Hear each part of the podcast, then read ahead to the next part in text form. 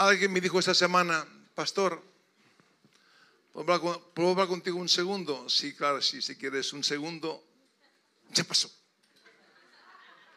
Bueno, un minuto, pues vale, un minuto. La vida me trata mal. Empezamos bien. La vida me trata mal. Vengo a la iglesia, oro, escucho la palabra, pero la vida me trata mal. De que usted nació en el lugar equivocado. No, hombre, no. La vida no puede tratarte mal. La vida solo puede darte tiempo y espacio. La vida no trata ni bien ni mal.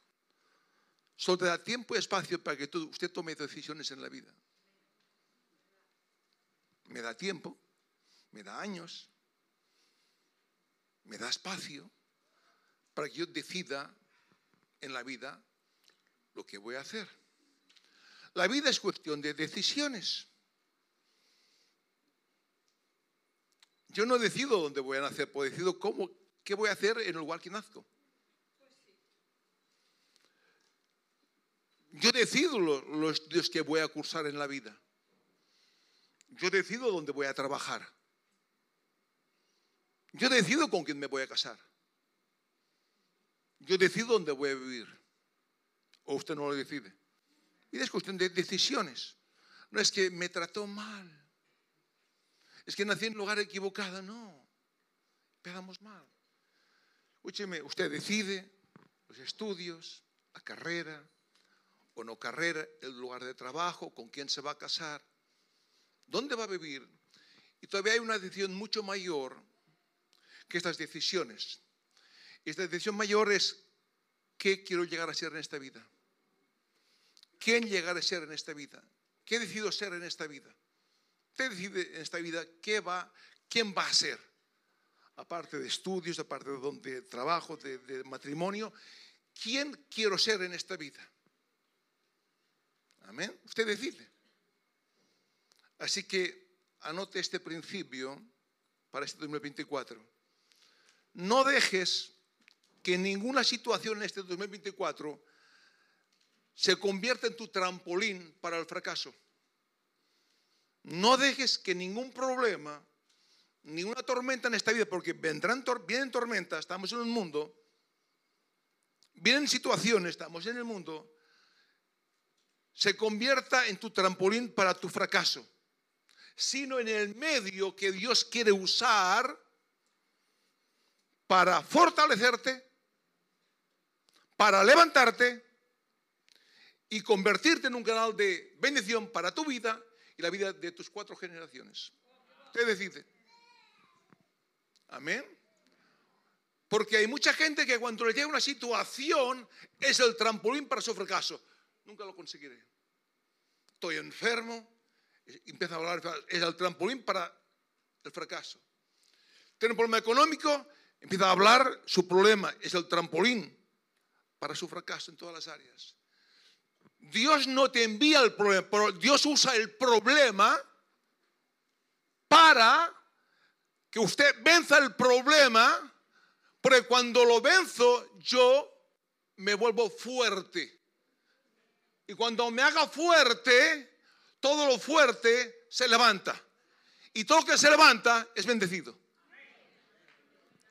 O sea, si no viene situaciones, yo hablé este día, es el abono, es el abono que me fertiliza para levantarme, fortalecerme, levantarme y llevar fruto para que el mundo pueda ver que Dios es real. Si nunca hay un problema, usted jamás será un guerrero. Josué, ves, yo te he entregado, pues tú tienes que pelearlo. Y hay gente que quiere ser bendecido sin pelear nada. Hay gente que quiere ser prosperado sin, sin, entrar en principios de la palabra de Dios. Este año vendrán situaciones, vendrán problemas. Vivimos en un mundo.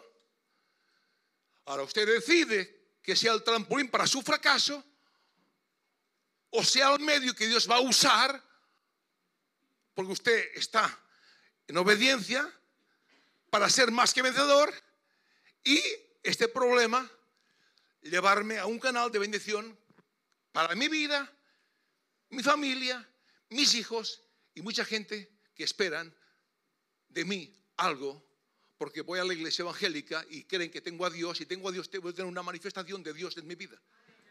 Aleluya. Así que usted debería gritar conmigo en este año, debería gritar conmigo. Y el tema que le voy a hablar hoy es sencillo, pero si usted lo hace vida en su vida, este año será, le saldrá por las narices la bendición. Y es sencillo. Y una vez al año lo hablo, pero la gente se le olvida. Y Dios, y Jesús en el Evangelio hablaba lo mismo y lo recordaba porque debemos, si, nos olvidamos de lo que, eh, de los principios básicos, vienen situaciones y en lugar de, de, entregarle, de ser el medio que Dios usa para, empezamos a hablar negativamente, empezamos a hablar, ¿y por qué me ocurre? Y somos un fracaso. Y usted no está aquí para fracasar. En la economía, en la familia, como joven, usted está aquí para triunfar. El mundo lo espera. El mundo espera algo de la iglesia evangélica. El mundo espera de los cristianos que dicen que tienen a Cristo. El mundo lo espera. Amén. Dios lo demanda y el mundo lo espera. Escúcheme, así que yo digo conmigo, yo no me voy a rendir en este año. ¿Ves? Una decisión. Ay, pastor, me rendí. Una decisión de rendirse. Hay gente que se rinde en un vaso de agua. Yo no me voy a rendir este año en ningún problema. Dígame, yo no me voy a rendir es una decisión a ningún problema. Los problemas se van a rendir a mí. ¿Por qué, pastor? ¿Porque soy guapo? No, porque tengo la vida de resurrección. Digo, amigo, tengo la vida que levantó a Cristo de los muertos. Tengo la vida superior. Digo, amigo, tengo, eh, mírese, ay, pastor, no lo creo, pues si no lo cree, Dios mío, Padre Santo. Tengo la vida superior para vivir. La vida Zoe es la vida superior, para vivir una vida de éxito. Mi familia, mis hijos, cuatro generaciones. Si usted tiene la vida de resurrección, la vida superior, ¿a qué usted va a temerle? Debo entender que yo no estoy aquí para rendirme. Estoy aquí para vencer todos los gigantes que se levanten contra mí. Josué, yo te he entregado. Iglesia, yo te he bendecido con toda bendición. Ahora tendrás que pelearlo. Josué, tendrás, yo no iré, tú tendrás que ir a pelearlo. Yo digo que te he entregado. Cada vez que pelees vas a ganar. Pues tendrás que pelearlo. Iglesia, yo te he bendecido. Pues vendrán situaciones, vendrán tormentas. Ahora tú decides ser un fracaso o ser más que vencedor. ¿Pero por qué? Porque yo te di la vida de resurrección. El mismo poder que levantó a Cristo de los muertos lo tiene usted. Ahora sáquelo, úselo. ¿Cómo lo uso? Suéltelo, suéltelo. Aleluya. Mire, si lo miro, algunos que no lo creen. Con la carita que me miran así. ¿Y usted qué me dice, pastor? Le digo la palabra de Dios, hermanos. Dios te creó para vencer. Somos hechos de semejanza de Dios. Tenemos la vida de Dios. Entonces usted vendrán problemas, pues no se rinda al problema. El problema tiene que rendirse a usted. ¿Sabe? El diablo es su enemigo. Pero el gran problema del diablo es que el diablo sabe que tú eres su enemigo. El, el, problema del diablo no es que él es mi enemigo, es que yo soy su enemigo. Ese es su problema. Ay, pastor, el diablo es mi enemigo. No, no, no. Eh, sí, pero no, el problema del diablo es que sabe que yo soy su enemigo cuando sé lo que está escrito. Si usted no lo sabe, el diablo se ríe de usted. Pero no, ay, pastor, es que el diablo me ha hecho. No, no, el diablo sabe que yo soy su enemigo y que está derrotado. Y tiene un año 2024 para decir, Buah, yo no me he rendido ningún problema. Entonces esto no es para religiosos, esto es para cristianos llenos del Señor. Aleluya, escúcheme. empezamos. Y te voy a, te lo voy a decir así. Mire, cuando Jesús llegó a Betania, en casa de Marta y María. Lázaro llevaba cuatro días muerto, cuatro días muerto, en pleno estado ya de, proceso de descomposición. Estaba ya, estaba en la tumba. Señor, huele ya, huele. Ahora mi pregunta fue, hace tiempo, Señor, ¿por qué Jesús llegó tarde a la cita? ¿Por qué Jesús llegó tarde? Porque sabía que Jesús, sabía que iba a morir. ¿Por qué llegó tarde? Señor, llegaste tarde, Señor. Está enterrado, huele ya. ¿Por qué llegó tarde Jesús a la cita? Y lo pregunté, Señor, ¿por qué? Y me vino. Llegó tarde para enseñarnos a usted a mí en esta mañana. Para enseñarme a mí en esta mañana que para Jesús nunca es tarde. No existe la palabra tarde. Para Jesús nunca existe la palabra tarde. Para usted, para mí sí. Para Jesús nunca existe la palabra es tarde. Y que no hay nada que Él no pueda mover la vida por muerto que esté. Digo conmigo, no hay nada que Él no pueda mover a la vida por muerto que esté. O sea, no hay nada. Para él, no, para él no existe el llegar tarde. No existe el llegaste tarde. Él es la, es la vida. O sea, no hay nada que él no pueda llevar a la vida por muerto que esté. Dios está aquí en esta mañana buscando corazones sinceros, dispuestos, corazones que le crean, no que, que, ahora envíen WhatsApp por ahí. No que miren pornografía. Un día me encontré uno enviando pornografía aquí en la iglesia, la madre que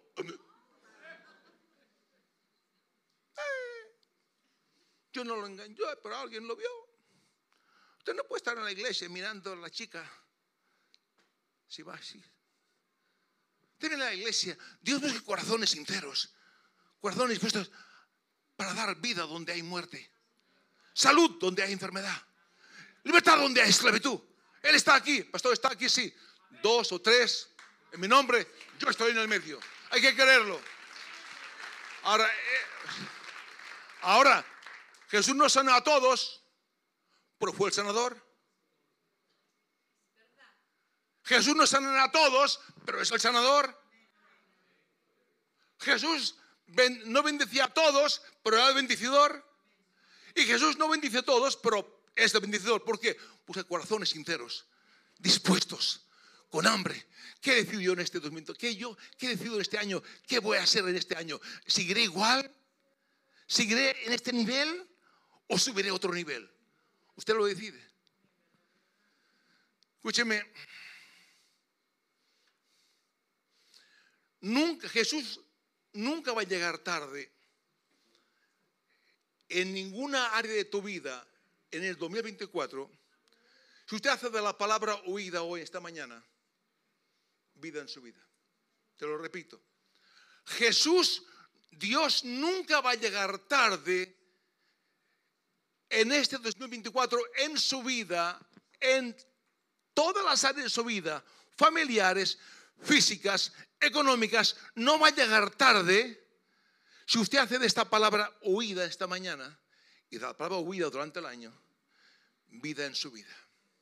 ¿Empezamos? Muy bien. Tema es este. Sencillo. Amor por la casa. Ay, pastor. La base. Usted no puede amar la cabeza y aborrecer el cuerpo. Imposible. Hay gente, hay gente que hay gente que nunca será bendecida porque no entiende el principio del amor por la casa. Habla mal de la casa, critica la casa, se separa de la casa, puede que tiene fe. Jamás Dios llega tarde y anótelo hoy 28 de enero y haga un inventario en el, el, el 31 de diciembre, Jesús nunca llegará tarde a tu vida. Pasa que a veces dices, A un día le dije a uno, oye, ¿por qué apuntas tanto si no vives nada de lo que apuntas? Porque me dijo, apunta todo el día y no, no. Y yo dije, oye, ¿por qué? No, apunto tengo que apuntar.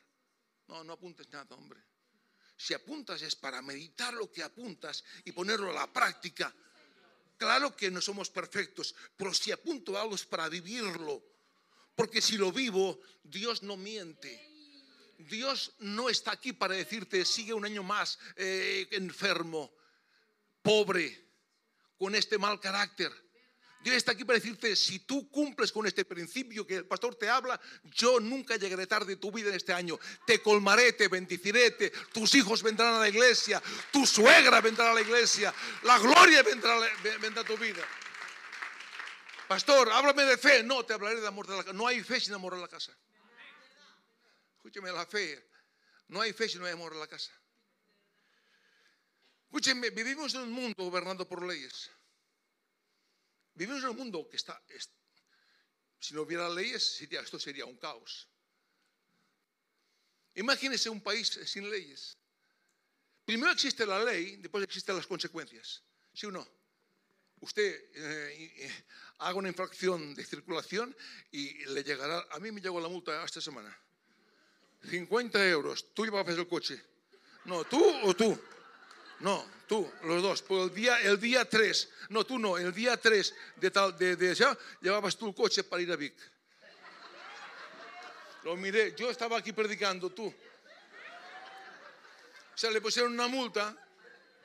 A mí nunca me ponen multas. Digo, qué raro que me pongan una multa a mí. ¿Qué fue la Conchi?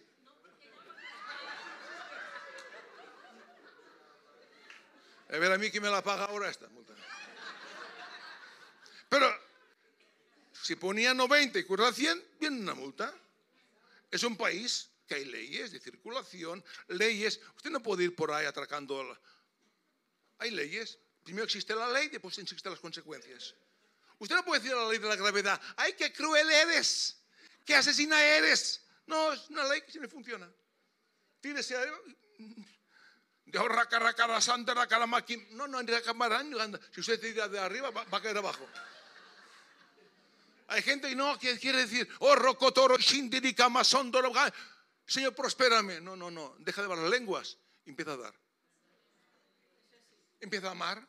Empieza a perdonar. En el mundo hay leyes. Imagínese un, mundo sin leyes. sin jueces. Sin abogados sin un gobierno. Ya sé que alguien pensará una tontería, mejor iríamos. No, no.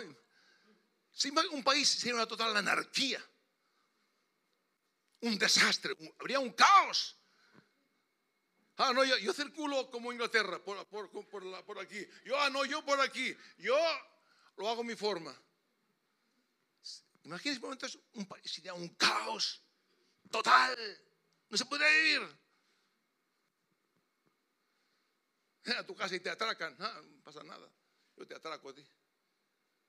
Suerte que. Y hay leyes. Ahora, ahora toda verdad es paralela. Dice la Biblia, así es el reino de Dios. Así es el reino. En, Dios, en, el, reino hay un rey. Y es Dios. Y pone principios y pone leyes.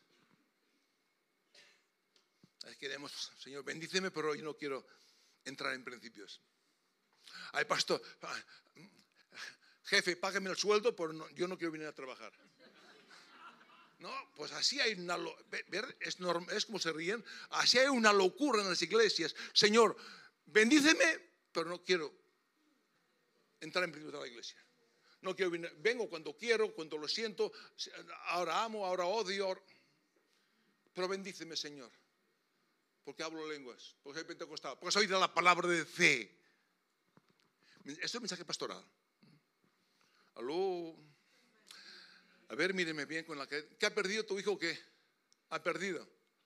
Jugamos como nunca y perdimos como siempre, como España. Bueno, pasa nada, día van a ganar. Escúcheme. Así es el reino de Dios. Ahora, en el reino de Dios hay un rey. Y déjame decir, este rey es legal. Aquí no hay legalidad. Aquí, aquí hay gobiernos no son legales, políticos no son legales. Aquí encontramos ilegalidad por todas partes, pero hay leyes. Ahora hay leyes ilegales, ley del aborto, ley de, de, no sé qué, de si ahora me vuelvo chica, ahora me vuelvo hombre, leyes ilegales, pero son leyes, vale. Pero en el reino hay un Dios. Este Dios es legal. Digo, Dios es legal. Entonces, si Dios es legal, ¿qué debe ser? Si Dios es legal, usted tiene esperanza. No hablamos de un gobierno de España, o de allá, o de allá. No hablamos de jueces corruptos.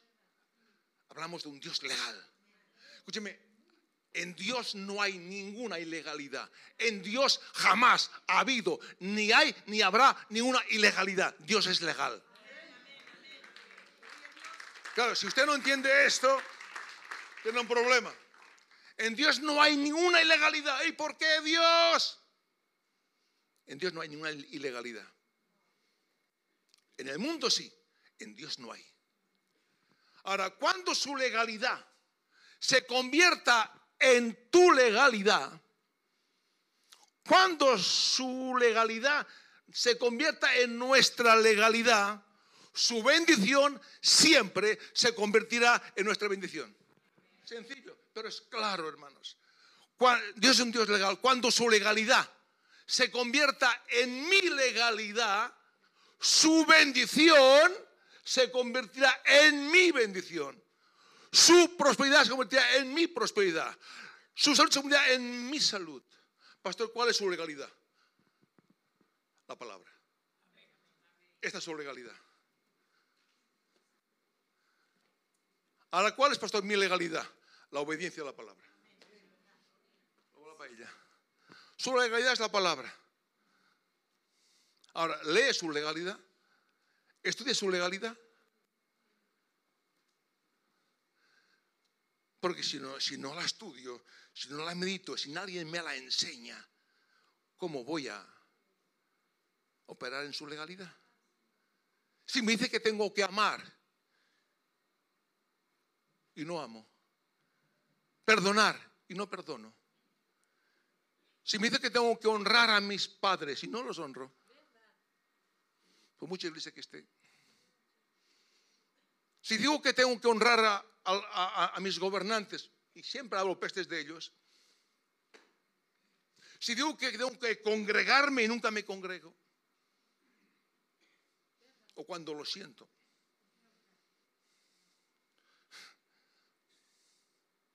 escúcheme, alguien me dijo, pastor, cada domingo te veo en el sofá de mi casa, con un, con un café y, vivo a cinco minutos. No hablo de, gente de fuera, no. Cinco minutos. Y me dice a mi, morro, cada domingo te veo en el sofá con un café allí, con el pijama.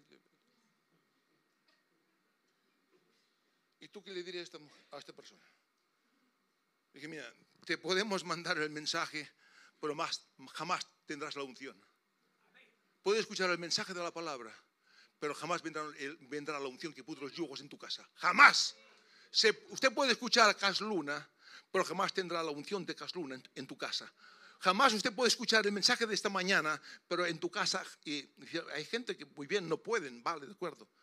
Pero si yo puedo, me quedo en casa con el sofá, con el pijama y con la cervecita, déjame, siendo mucho, dedícate a otra cosa, porque pediste el tiempo con el Señor.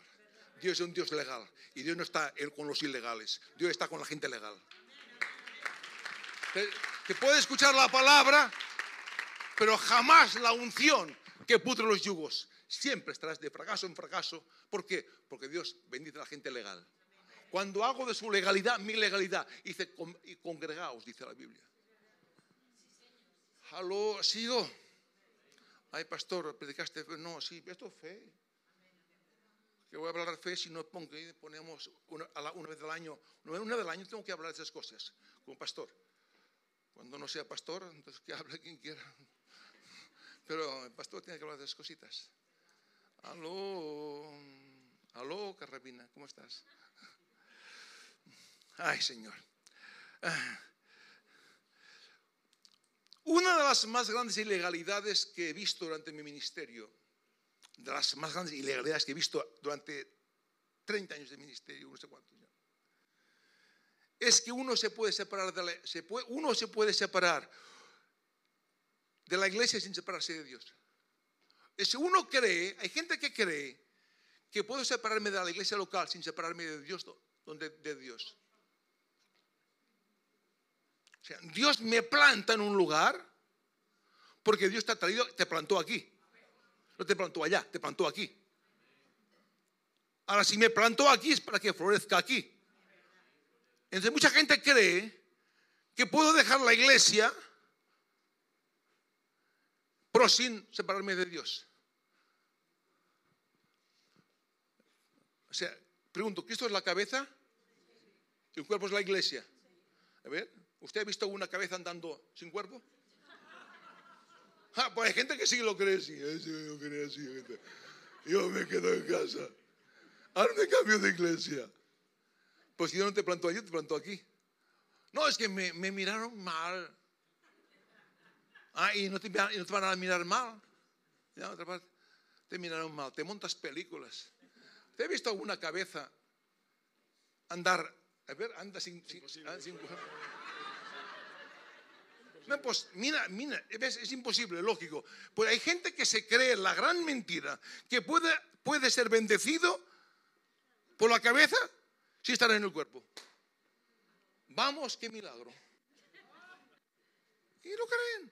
Escúcheme, la cabeza y el cuerpo son indivisibles. Indivisibles. Indivisibles. Y precisamente en España yo dije este día, hay tres naciones bendecidas. Pueblo árabe, por Ismael, Dios bendijo a Ismael. El pueblo, el pueblo judío, bendecido porque es, es el pueblo de Dios. Y el pueblo cristiano, porque tenemos la, la, bendición de Abraham. Pero en cambio el pueblo cristiano, usted ve gente pobre, gente maldecida, gente que entra, gente que sale, gente porque no vive en su legalidad. ¿Cuánta gente los ves? Ahora aquí, ahora allá. ¿Usted ha visto un árbol plantarse aquí, mañana aquí, mañana allá, mañana allá? Ahora aquí, ahora aquí. Ahora me planto aquí. ¿Y en verano trae fruto? No hay leche. Pero en la iglesia no pasa nada. En la iglesia pues decimos, Dios, yo te creé para ser bendecido, pero bajo mi legalidad, no con tu ilegalidad. No, pero yo creo mucho, puedes creer mucho. Si crees, vive en lo legal, no en lo ilegal. Dios te quiere este año bendecir, que te salga por las narices la bendición, el trabajo, el, matrimonio, este, este, el noviazgo. Dios te quiere bendecir. Allá afuera hay problemas, vendrán problemas, pero no importa lo que venga, Dios te quiere bendecir este año, pero en su legalidad, no en tu ilegalidad. Y sencillo, ¿eh? Sencillo, ¿eh? No te haré un curso, no, es sencillo. Amor por la casa. Pregunto, mm, ¿cuántos de ustedes están casados? A ver, ¿aquí hay algún casado? Qué pocos, Dios mío. Vale, vale. ¿Cuántos viven con su esposa? Dios, tantos divorciados hay aquí. Vale. Y la pregunta es, ¿y por qué vive con su esposa? ¿Por qué no viven separados? ¿Por qué no viven separados? ¿Ah? ¿Por qué no vives separado? ¿Estás casado? ¿Vive con tu esposa? ¿Y por qué vives con tu esposa? ¿Por qué no vivís separados?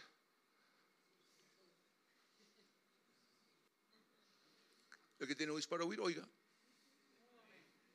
que tiene oídos para oír, oiga. Somos la esposa, Cristo. La iglesia es la esposa de Cristo. ¿Y usted cree que puedo vivir separado de Cristo? Soy la esposa de Cristo. ¿Y tengo que vivir en adulterio? ¿Espiritual? Es una ilegalidad. Si él, es la cabeza y somos la, esposa de Cristo, si entro, si, puedo entrar en adulterio por la ilegalidad. Cuando usted dice, no, yo voy a mi forma, no, si yo creo en Dios, aleluya, mamá, yo, mamá, ¿dónde, dónde te reúne? No, yo, yo no, yo voy por libre. Jehová es mi pastor. Mm, todo me faltará. Es porque está, Jehová, todo me faltará. Porque Dios no puede mentir la ilegalidad. Porque lo legal es que tú estés viviendo con tu esposa. Lo legal. Allá hay bendición. Pero si vives separado de tu esposa, hay algo ilegal. Ah, no, pero con Dios podemos vivir de forma ilegal, no, con Dios. Él, ve mi corazón. Y claro que, pues no, Él lo, que ve, lo, vamos a dejarlo aquí. Vamos. ¿Seguimos guapos? No, porque, pastor, ¿dónde te sacaste el mensaje? Pues me lo saqué de la Biblia. Y cada año lo recuerdo un poquitín. Y lo prediqué en Vic y la gente estaban locos de contentos.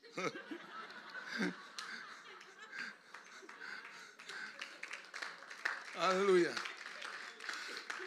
me va. Lucas, demos un texto bíblico. Hay muchos, pero un, algún, algún poquito. Lucas 4, 16, 21. Mire, vino a Nazaret, ¿quién vino? Jesús donde se había criado y en el día de reposo entró en la sinagoga, escúcheme, conforme a su costumbre. Sinagoga, pone iglesia. Conforme a su costumbre. Jesús tenía una buena costumbre. Dice que seamos imitadores de Jesús.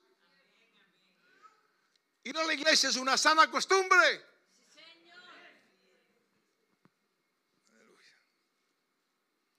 Pastor, no puedo ir a la... Claro que puedes ir a la playa. Claro, vete de vacaciones. Porque no puede hacer estar 50 domingos en la playa y dos en la iglesia. Yo no digo esto, no se vaya a un extremo. Yo hablo de normalidad. De gente que se cree que, que es Jehová es mi pastor, nada me faltará. ¿O quién es tu pastor? No, no, no, no. Yo, mi pastor es Dios. Mi pastor es Dios. Yo no, no quiero ni un hombre de pastor. Yo, mi pastor es Dios. Claro. Y la, y la Biblia, sí, la, leo en casa. Lo que quieres. Y no lees nada en casa. Porque cuando entras en, eh, cuando en ilegalidad, el diablo se encarga de estropearte de arriba abajo. No deis lugar al diablo. ¿Lees Malaquías? No. Ah. Es, que la, Biblia se predica sola, hermano, se predica sola. Pastor, este año sí, este año quiero ser bendecido. Sí, pastor, este, este, año, pastor, llevo tres consejerías. Este año, pastor, estoy contigo a muerte. Pero, pero, ¿quieres? ¿Y, y por qué? No porque estoy contigo a muerte, porque es tiempo de cambiar. ¿En qué, va, ¿En qué te basas? No, en una emoción. Por la emoción de hoy, mañana. Pues si te pongo palabra y dices, pastor, es verdad, coger esta palabra y vivir este año será diferente. Te vas allá en, un, en una palabra, en un fundamento que te funcionará. Pero no, porque es que todos, el día 31 de diciembre, todos hacemos promesas raras. Hoy perderé cuatro kilos. Hoy, este año, ahora sí, me dijo alguien, este año, pastor, voy a andar. Dos días. Este año dejaré de comer eh, chocolate. Dos horas. Este año, pastor, este año, pastor, no me enfadaré con mi esposa. Dos minutos este año mato a la suegra. No, no la mates. Pero cuando hay fundamento, Dios te dice, amor por la casa, hay fundamento, su legalidad viene.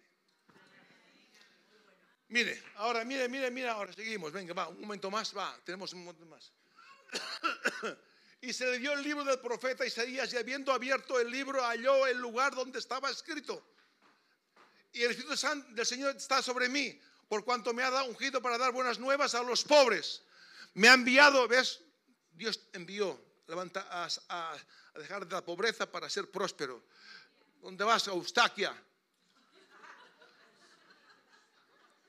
A sanar a los quebrantados de corazón, a pregonar libertad a los cautivos y vista a los ciegos, a poner libertad a los oprimidos. Seguimos. A predicar el año del Señor. Seguimos. Legalidad, legalidad. Y enrollando el libro, lo dio al ministro y se sentó. Y los ojos de todos en la sinagoga estaban fijos en Jesús. Pon los ojos en Jesús. Y comenzó a decirles, hoy se ha cumplido delante de ustedes. Ahora pregunto, ¿dónde se cumplió esta escritura? En el sofá de casa. Ah, ¿Dónde se cumplirá el plan para su vida en este año? En el sofá de casa. ¿Dónde se cumplió el plan de Dios? ¿Dónde se cumplió esta escritura? En, la iglesia. ¿Dónde se cumplirá el plan de Dios para tu vida? Dese un aplauso.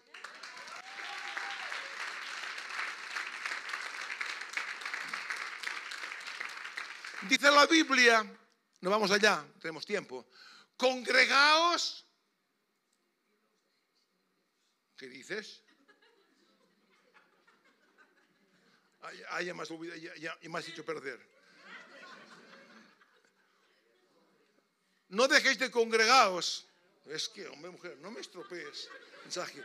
Como algunos tienen por costumbre. O sea, que algunos tienen por costumbre no congregarse. Sí, pastor, yo me congrego una vez al año por Pascua. No funciona así. Como de costumbre. Ahora, ahora bien. Eh, te dijo esto. El valor que usted le da a Dios viene determinado por el valor que usted le da a su iglesia local. El valor que yo le doy a Dios viene determinado por el valor que yo le doy a mi iglesia. Dios puede ser tu creencia y no sé cuántas cosas más.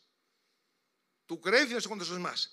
Pero solo obediencia a tu creencia, a su legalidad, te pasará de la verdad conocida a la verdad manifestada. Solo creencia. Ay, pastor, yo creo, deje de creer tanto y empieza a obedecer más. Porque Dios te quiere bendecir. No pasa un año más en blanco. No pasa un año más así. Dios te quiere bendecir. Porque a Dios le sobra la bendición pero Dios lo hace. Dios quiere a través de tu legalidad y es usted entrar en su legalidad. Déjame enumerar tres, tres principios característicos de un vagabundo. Un vagabundo tiene tres características, solamente enumerarlas. Un vagabundo no come bien. No come bien un vagabundo. Un poco de aquí, un poco de allá, un poco de así. Un vagabundo pasa frío no tiene cobertura. Un vagabundo no huele, no huele bien. No come bien. Tiene frío, no tiene cobertura. No tiene casa. Ah. En verano duerme allá, en invierno duerme allá. Y no, no huele bien.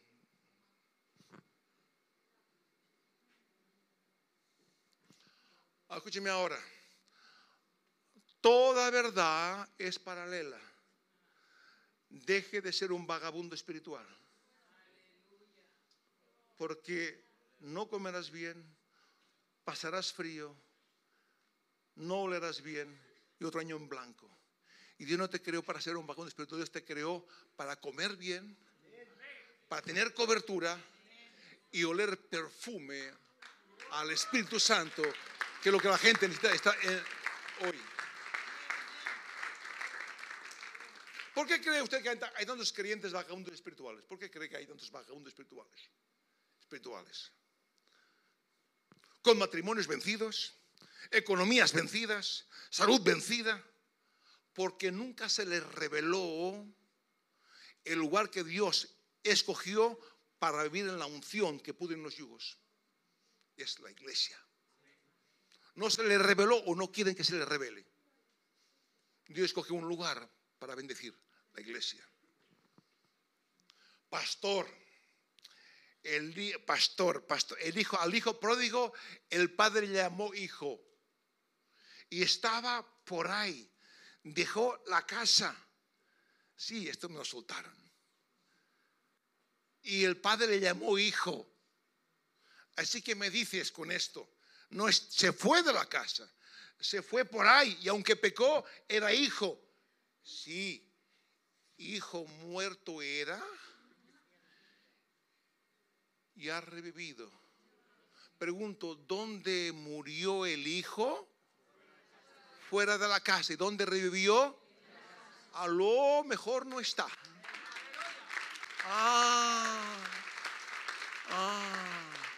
Si no dejaba de ser hijo, si este se estrella, no deja de ser mi hijo. Pues está muerto, no por mí. Yo sí era su papá. Pues, dejó de ser muerto. Por si quiere revivir en el mundo espiritual, tiene que estar. Es que, es que son principios que hay que conocer y vivir. Hechos. ¿Quieres este año ¿De verdad que este año quieres prosperar? Te lo prometo. ¿Quieres prosperar este año? Florece donde Dios esté plantado. No somos la iglesia perfecta, no la somos. Si usted llama al apóstol Pablo, usted llama y le pregunta, ese apóstol Pablo, es que, eh, eh, eh, mire, yo en mi iglesia tengo problemas y, me quiero cambiar de iglesia. ¿Qué te parece la iglesia de Corintios? Te dirá, muy, oh, la iglesia de Corintios es muy buena, mucha gente, pero hay algunos que tienen la mujer del padastro, hay algunos que tienen divisiones, contiendas, así que no todos flores y violas. Y flores y, y. Ah, no. Pastor, ¿y la iglesia de Éfeso? Te dirá, sí, la iglesia de Éfeso es muy buena, pero algunos perdieron el primer amor. Pastor, ¿y la iglesia de Tesalónica? Sí, te ha puesto muy buena, pero algunos no quieren trabajar. Siempre se entrometen en casa de los demás. Siempre están casa, chafareando en casa de los demás. Así que te dirá el apóstol Pablo, sigue con tu iglesia, porque no existe la iglesia perfecta. Existirá cuando venga Jesucristo. Así que sigue en tu iglesia. Hola, la, la, la, la, la.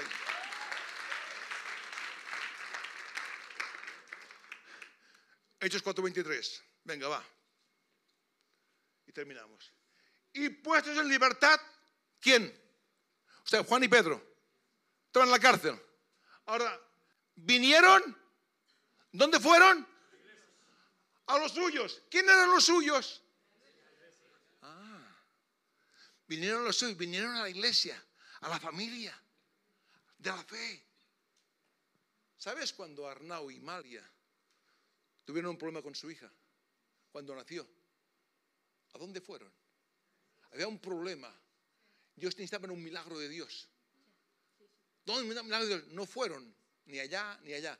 Fueron a la iglesia, a la casa. Y aquí empezamos a orar, a orar, a orar. ¿Dónde Dios respondió? La iglesia sabiduría trae resultados. Ahora, si Arnau y Malia vienen a la iglesia una vez al año y cuando hay un problema, corre, a la iglesia, no funciona. Pero son fieles, tienen cobertura, tienen pan, huelen a, Señor, Dios, un momento, de necesidad, Dios respondió en la casa y lo hará con usted. Escúcheme, nadie es un equipo completo. Nadie es un equipo completo. Messi no gana las ligas. La ganaba un equipo. Todos necesitamos unos a otros. Uno es demasiado pequeño para hacer grandes cosas por sí solo.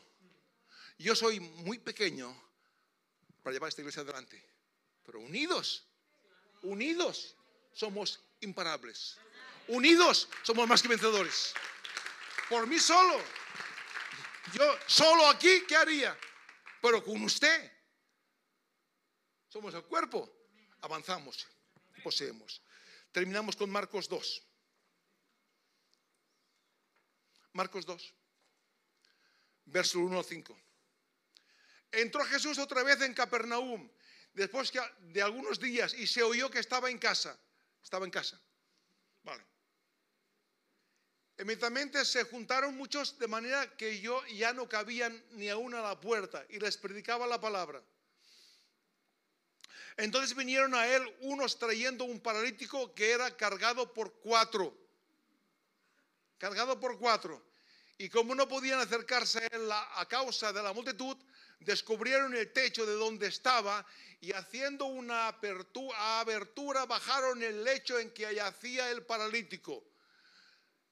Al ver Jesús la fe, dijo al paralítico, hijo, tus pecados, y fue sano. Pregunto, al ver Jesús la fe, escuchen, anótelo, siempre la fe corporativa va más lejos que la fe personal siempre la fe corporativa va mucho más lejos que la fe personal. La fe personal de este, de este hombre llegaba hasta la puerta. La fe corporativa descubrió el techo y lo bajó hasta los pies. Por este hombre llega a la puerta. Pero la fe de todos dijeron, no, no, no, no. Vamos, donde no llega la fe personal, llega la fe corporativa bajaron y Dios los sanó al ver la fe de ellos, de la gente de iglesia, gente de legalidad, gente que ama a la iglesia, gente que sirve a la gente. Sanó. Aleluya. Escúcheme. Hay cosas que les va a hacer en este año que si soy capaz de unir mi fe personal a la fe corporativa, Dios lo hará. Hay cosas que va a hacer Dios siempre y cuando que una mi fe personal a mi fe corporativa. Cuando tuve un problema con el niño de leucemia, unimos nuestra fe corporativa. Había una fe personal, pero dijimos, necesitamos que oren por nosotros. Nuestro niño se está muriendo, Dios quiere sanarlo. Y nos unimos todos en oración. Cuando pasó algo con Esteban, cuando ocurren cosas en la iglesia, la iglesia se une. Tu fe llega hasta un lugar pero nuestra fe llega hasta los pies de Jesucristo.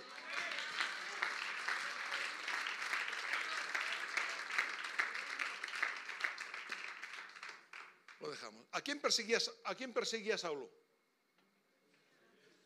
A la iglesia. ¿Sí o no? Entonces, ¿por qué Jesús le dijo, Saulo, ¿sabes por qué me persigues a mí? Saulo perseguía a los cristianos a la iglesia, no a Jesús. Jesús le dijo, Saulo, ¿por qué me persigues a mí? ¿Te dice algo esto? Porque Cristo y la son indivisibles. Si me persigues a mí, persigues a la iglesia. Si persigues a la iglesia, persigues a Jesús. Porque es el cuerpo. Aleluya. Aleluya. Padres, si para ustedes no es importante ir a la iglesia, para sus hijos nunca será necesario ir a la iglesia. Padres, te si para ustedes no es importante ir a la iglesia, le doy, voy cuando quiero. Tus hijos irán cuando quieran. Si no ven, si no, yo porque tengo los hijos aquí, cuatro. Ay, pastor, qué envidia me das. Sí, porque tienes los hijos en la iglesia. Sí, pero pagué un precio les obligué a ir a la iglesia hasta los 18 años.